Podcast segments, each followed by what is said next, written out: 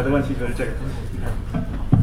啊，分红这个东西有钱就分嘛，啊，分一次分两次，我觉得都可以，一次分多点，两次分少一点，一样的，对吧？这个东西，我总觉得看企业的效益。但今年格力电器效益肯定是不错，啊，而且成长性也非常好，啊，所以你的建议只能说我们以后董事会，刚才我们叶董事就刚才讲说，哎，我们上次会议上去谈到了这个问题，对吧？就是我们尽可能给社会带来回报。我总觉得回报是包括几个方面。啊，股民是一方面，啊，国家税收我觉得是一方面。我曾经讲过，如果一个企业没有能力交税的话，那企业能称之好企业，那才叫怪。因为增值才能交税嘛，啊，不增值是不能交税。那格力的交税，足以说明了格力的这个强有力的这个市场竞争力啊，品牌这个影响力和竞争力。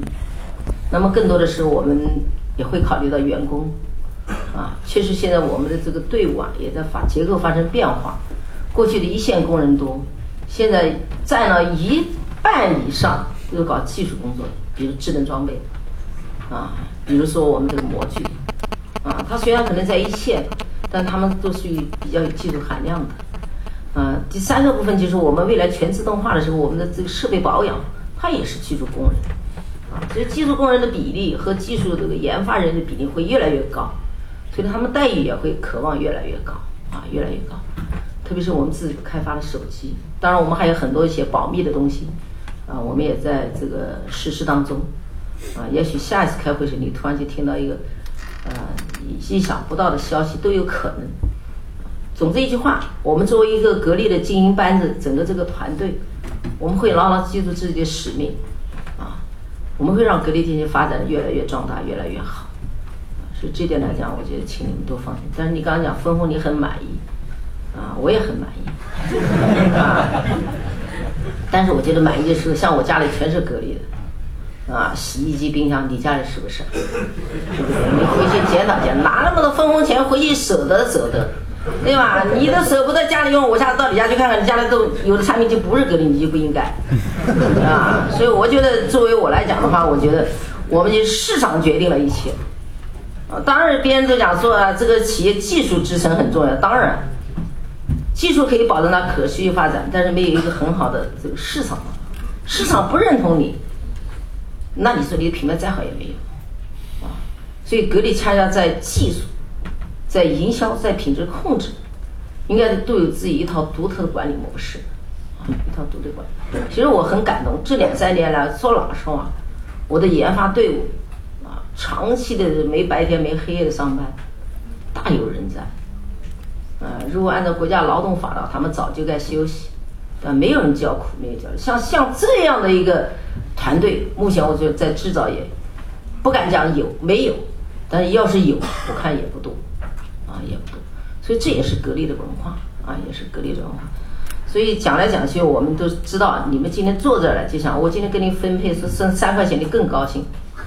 啊，但是我想的话，就是格力电既要回报股民，同时也考虑格力持续发展，因为我们需要用钱的地方还很多，啊，比如我们智能装备，啊，这个领域的突破，它是要有资本来支撑的，不光是几个技术开发人员，可能我们研发几千万研发没了，也不一定有成果，但是这个就是一个沉淀，只要方向抓对了。我认为这是个迟早的问题啊，迟早问题。我们模具还在扩建啊，我们现在全国各地还要继续建啊模具基地，所以它将成为一个产业啊，既为格力服务，同时它也成为一个很好的产业啊，放在。所以你们不要看到我账上有那么钱，你们也不是姚振华那么眼红干嘛？对不对？这些也是你们的嘛，对不对？你只要有股份，那你们就有你的一份。但我们更多的是做保守型的。既要挑战又要保守，这个保险就是无风险，要把风险控制。假如说一天市场出现一个不可预见、不可我们抗拒的一个风险出现的时候，我们这些人还能不能把它养起来？我们企业还能不能活下去？我觉得这才是我们要考虑的啊。所以我只能回答你啊，分红希望越多越好。我也一样，我也是股民之一嘛。对，但是我们还要考虑我们的员工啊，啊，考虑企业的方方面面的这个需求。但是我相信你们要相信我们一点，这么几年来，你们看到是分红收益，但是我更看到是一个团队的建设。格力电器可以这样说，这几年来的技术的突破，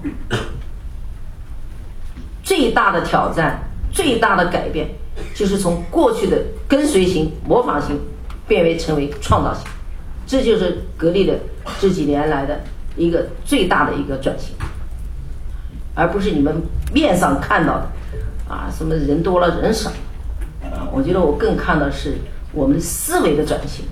这是最重要的，嗯，谢谢。Right?